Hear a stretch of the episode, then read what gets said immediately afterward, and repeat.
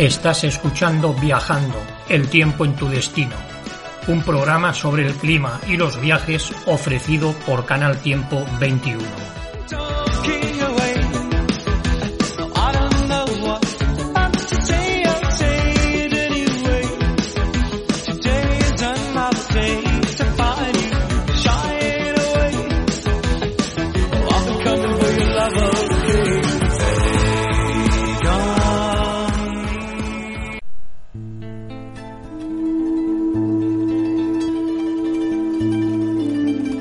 ¿Te gusta viajar? Sí, a nosotros también. ¿Quieres saber el clima, el tiempo previsto y los mejores lugares a visitar en tu lugar de destino? Pues estás en el lugar adecuado. En el presente podcast de El tiempo en tu destino os ofrecemos un viaje a uno de los países de habla hispana más pequeños de Sudamérica, Uruguay. ¿Y cuáles son las razones por las que hemos elegido este país en esta ocasión como destino de nuestro viaje? Hay diversas razones para visitar Uruguay y citaremos brevemente algunas de ellas. Por ejemplo, sus playas de arenas blancas, para admirar su riqueza cultural, degustar su rica gastronomía, por la hospitalidad y amabilidad de sus gentes y por sus hermosos paisajes. Pero no vamos a adelantar acontecimientos. Ahora vamos a dar algunas reseñas y datos de interés de este maravilloso país. Uruguay es un país soberano de América del Sur, situado en la parte oriental del cono sur. Limita al noreste con Brasil, al oeste y suroeste con Argentina y tiene costas en el Océano Atlántico por el sur. Los 176.215 kilómetros cuadrados de territorio uruguayo se extienden con suaves ondulaciones que no presentan ni altas montañas ni amplias llanuras. En esta superficie, sin grandes obstáculos, domina la penillanura, con salientes conocidas con el nombre de cuchillas, cortadas por cursos de agua. Su población se acerca a los 3 millones y medio de habitantes, de los cuales millón y medio habitan en su capital, Montevideo. Pero amigo viajero, seguro que te preguntarás qué clima predomina en este país, para así poder planificar tu viaje a aquella época más conveniente a tus preferencias climáticas. Pues bien, ahora vamos a reseñar los datos climáticos más significativos de Uruguay y de su capital, Montevideo. El clima de Uruguay es templado y húmedo, con veranos cálidos, inviernos frescos y precipitaciones más o menos homogéneas durante todo el año, con una precipitación anual media de 100 milímetros. Dada su orografía, con un territorio plano y sin grandes montañas, su clima está muy influenciado por la corriente oceánica, con vientos y lluvias en cualquier época del año, pero especialmente en otoño y primavera. Además, dada su latitud entre 30 grados sur y 35 grados sur, las cuatro estaciones están claramente diferenciadas por la temperatura y especialmente hay una diferencia clara entre el norte y el sur del territorio. ¿Y cuál es el clima en Montevideo? Veamos ahora los datos climáticos más significativos en las cuatro estaciones del año en la capital de Uruguay. Estamos a finales de septiembre y ya nos encontramos en primavera.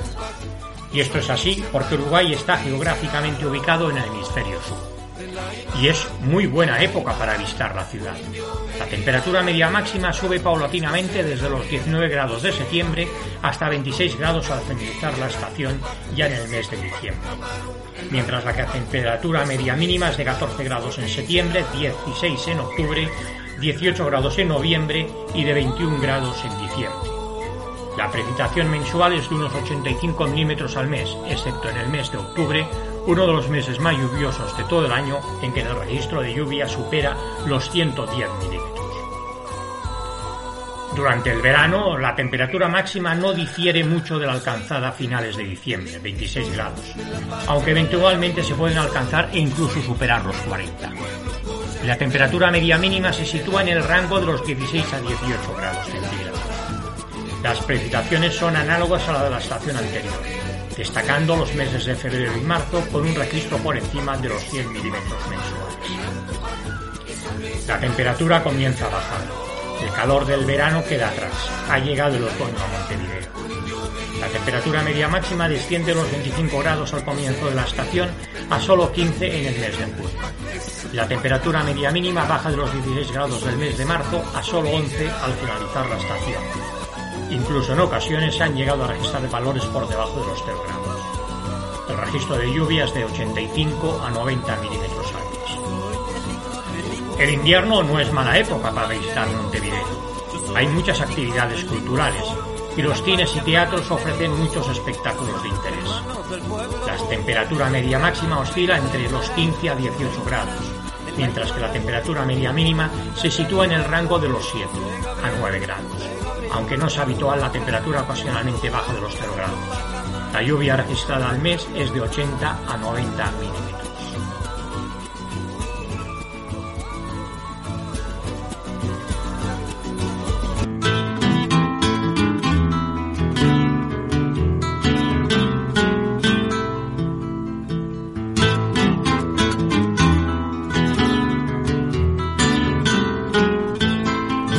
Ruta de 10 días por Uruguay nos permitirá conocer sus ciudades más importantes y también sus lindas playas y, como no, su cultura y costumbres.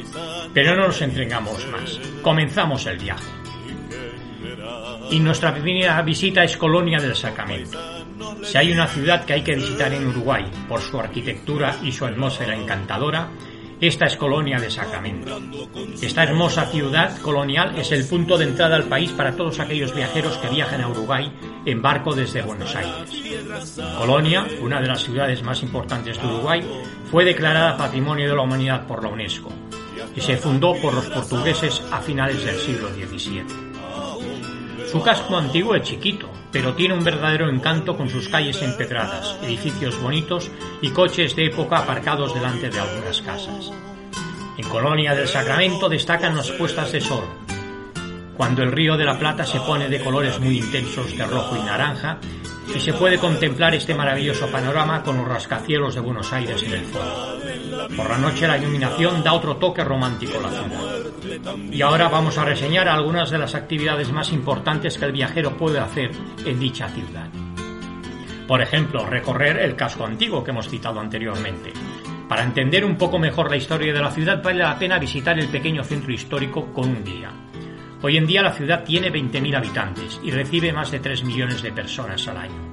Cada vez a más gente le gustaría vivir sus años de vejez en esta ciudad tranquila, segura y encantadora.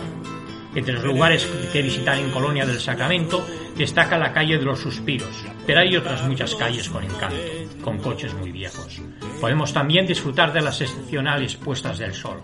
Es aconsejable acercarse por las noches hasta la orilla del Río de la Plata, en la parte que da hacia Buenos Aires desde aquí siempre se aprecia una puesta del sol muy bonita, con colores muy fuertes y en la lejanía se pueden ver las siluetas de los edificios de Buenos Aires, algo verdaderamente espectacular y que ya hemos quitado anteriormente.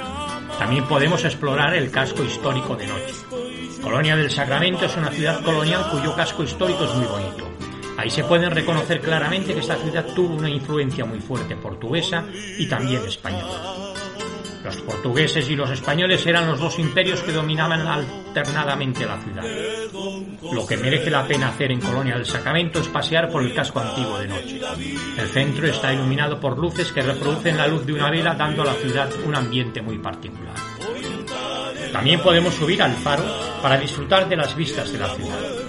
Si el viajero quiere disfrutar de las mejores vistas de la ciudad y al río Plata, lo mejor que puede hacer es subir al faro de Colonia del Sacramento. La vista realmente es espectacular. Y también hemos de visitar Corner, un chivito uruguayo. Colonia del Sacramento y sus restaurantes tranquilos con terraza también son perfectos para probar la comida típica de Uruguay, el chivito. Es un tipo de carne servida normalmente con ensalada y patatas fritas. Se puede comer el chivito también con bocadillo. Te solo una vez. Para mí habrás muerto yo te pido que me lo hagas saber. Quiero estar despierto. Porque si te vas, yo quiero querer. Y ahora vamos a visitar la capital de Uruguay. Hay muchos lugares interesantes y bonitos en Montevideo y no nos los queremos perder. Montevideo es una ciudad muy tranquila. Se sitúa en la orilla del Río de la Plata y uno de sus atractivos principales es su paseo marítimo, la Rambla, donde se puede pasear o hacer deporte en un ambiente muy relajante.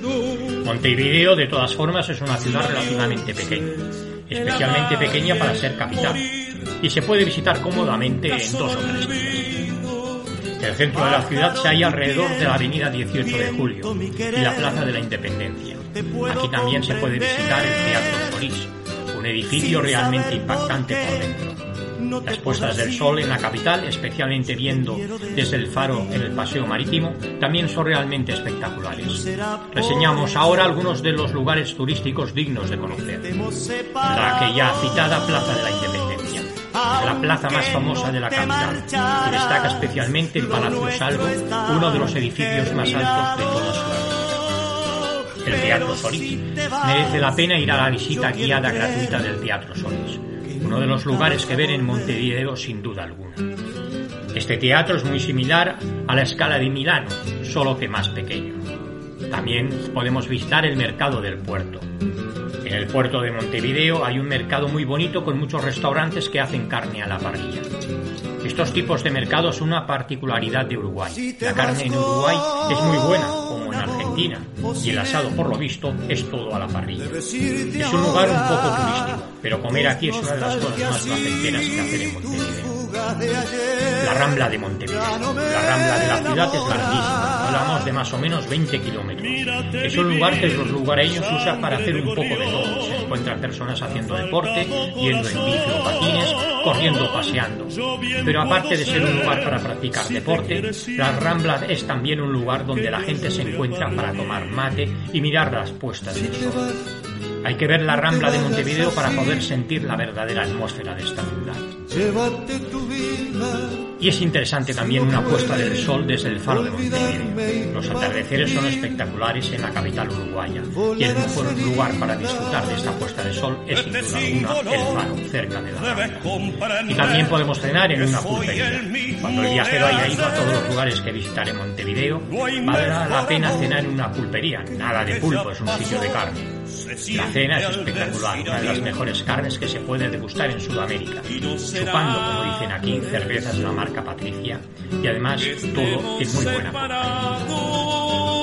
Aunque no te marcharas, lo nuestro está terminado. Pero si te vas, no quiero creer que nunca vas a volver.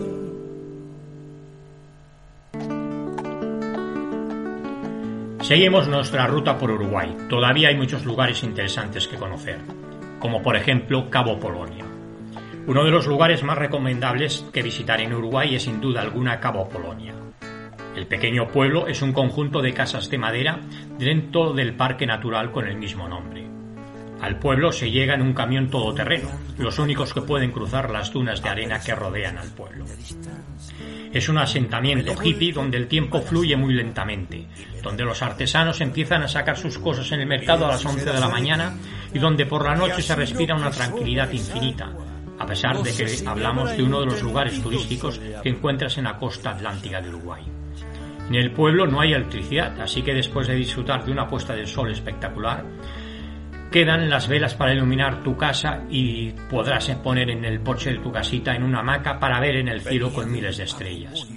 Durante el día se puede pasear por su playa que parece infinita, visitar el icónico faro o avistar lobos marinos que descansan en la costa y en los islotes. El alojamiento en Cabo Polonio no es de lo más barato que se puede encontrar, pero aún así merece la pena pasar unos días allí y disfrutar de su ambiente realmente único. En el pueblo hay un solo almacén que sirve de supermercado. Hay un par de hostales y algunos restaurantes, el resto son las casitas de colores. Aquí solo viven algunos pescadores durante todo el año, un total de 30 personas más o menos, porque las condiciones en invierno son verdaderamente hostiles. El resto de las casas son de verano. En Cabo Polonia se encuentran algunas de las playas más encantadoras de todo Uruguay. Vale la pena recorrer las playas muy largas que se encuentran cerca de Cabo Polonia. Al lado de la playa se encuentran unas dunas enormes que son como un pequeño desierto. Las dos enormes playas son la principal atracción de Cabo Polonia, Calavera al norte y Playa del Sur en el sentido opuesto. Ambas son espectaculares, aunque la segunda está más al resguardo del viento. Impresionantes en verano, cuando las frías aguas del Atlántico Sur nos dan un respiro y se puede uno remojar sin miedo a la hipotermia, imponentes en invierno, cuando apenas hay gente en el lugar. Las dos playas cuentan con olas correctas para hacer surf y los pescadores locales ofrecen excursiones de pesca por las inmediaciones. Otro clásico es visitar el faro, una construcción de finales del siglo XIX que se levantó en el lugar para acabar con los naufragios habituales que se sucedían en la zona. En torno al faro al que se puede subir se instalaron las primeras familias de pescadores que prácticamente vivieron aisladas hasta que en los años 70 el lugar fue descubierto por los egipcios latinoamericanos. Los, los, pescadores aún viven en las inmediaciones de Playa Calavera. Sus casas de madera fueron el modelo que tomaron los nuevos habitantes para construir el Cabo Polonio de nuestros días.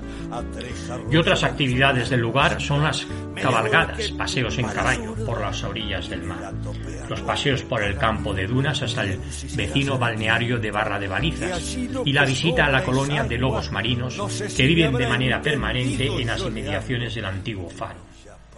La época de cría se inicia a finales de la primavera y se intensifica en pleno verano, cuando las hembras y los lobitos crean un verdadero escándalo. La mayoría de los que se acercan hasta aquí visitan el lugar en una excursión de un día, pero hay que tratar de pasar al menos una noche. La ausencia de alumbrado público permite ver uno de los cielos más limpios de Uruguay. Una verdadera gozada. Los ranchos y cabañas iluminados con velas y faroles se suman al encanto de un lugar único. Muchos de los bares y alojamientos ofrecen música en directo.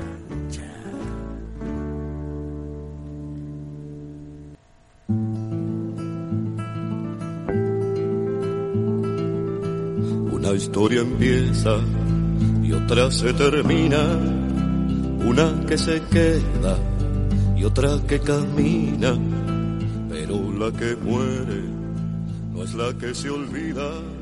Son los últimos días en Uruguay y todavía nos quedan muchos lugares que visitar. Reseñaremos solamente algunos de ellos, pero volveremos y continuaremos con nuestros viajes a lo largo y ancho de tan bonito país. Punta del Diablo. En verano es un pueblo muy concurrido por los viajeros, pero sigue transmitiendo una sensación de remoto.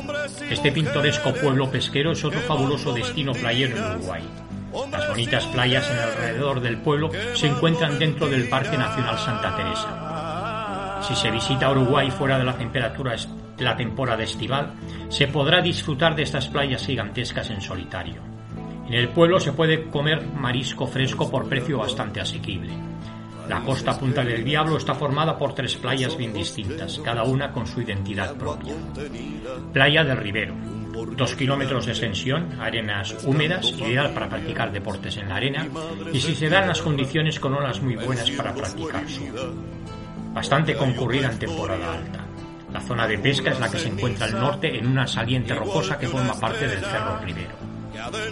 La playa de los pescadores. Situada dentro de una bahía, es la playa más pequeña de Punta del Diablo, pero la más tradicional de todas, ya que de esta zona parten los barcos de los pescadores y retornan con los frutos del mar. Las embarcaciones de los pescadores quedan en la arena, regalando un paisaje que es el alma misma de un pueblo nacido gracias a ellos y a su profesión. Y la playa de la Viuda, con varios paradores, tiene 4 kilómetros de costa, la más extensa en Punta del Diablo, elegida por los profesionales del surf al tener un mar más picado. Es también muy concurrida en la parte más cercana al pueblo. Pero además también recomendamos al viajero lo siguiente, un paseo, el paseo de los artesanos. Es un lindo paseo formando por puestos de artesanos y varios locales gastronómicos, todo construido en madera, en el extremo rocoso de la playa de los pescadores.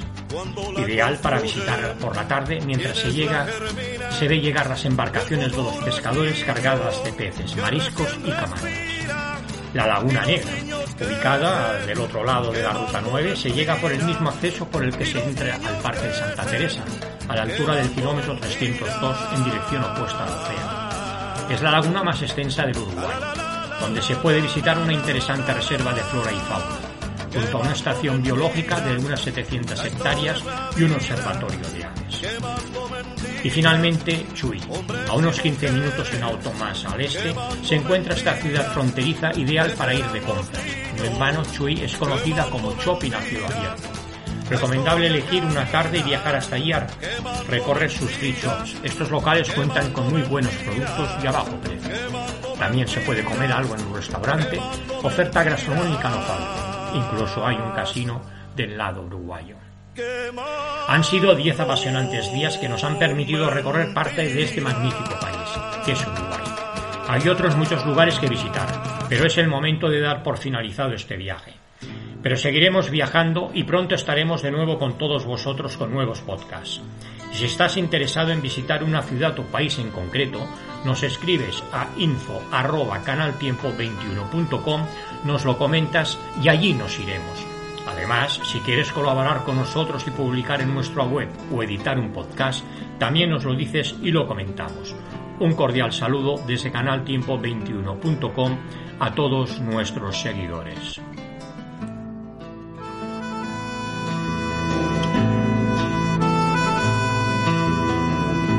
mi compañera.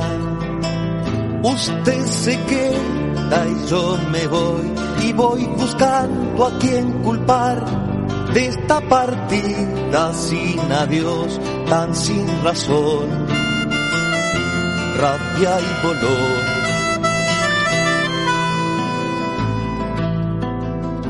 Mi compañera, a veces pienso que se han puesto de acuerdo todos en no dejar amarnos como si fuera traición. Por eso así, con rabia más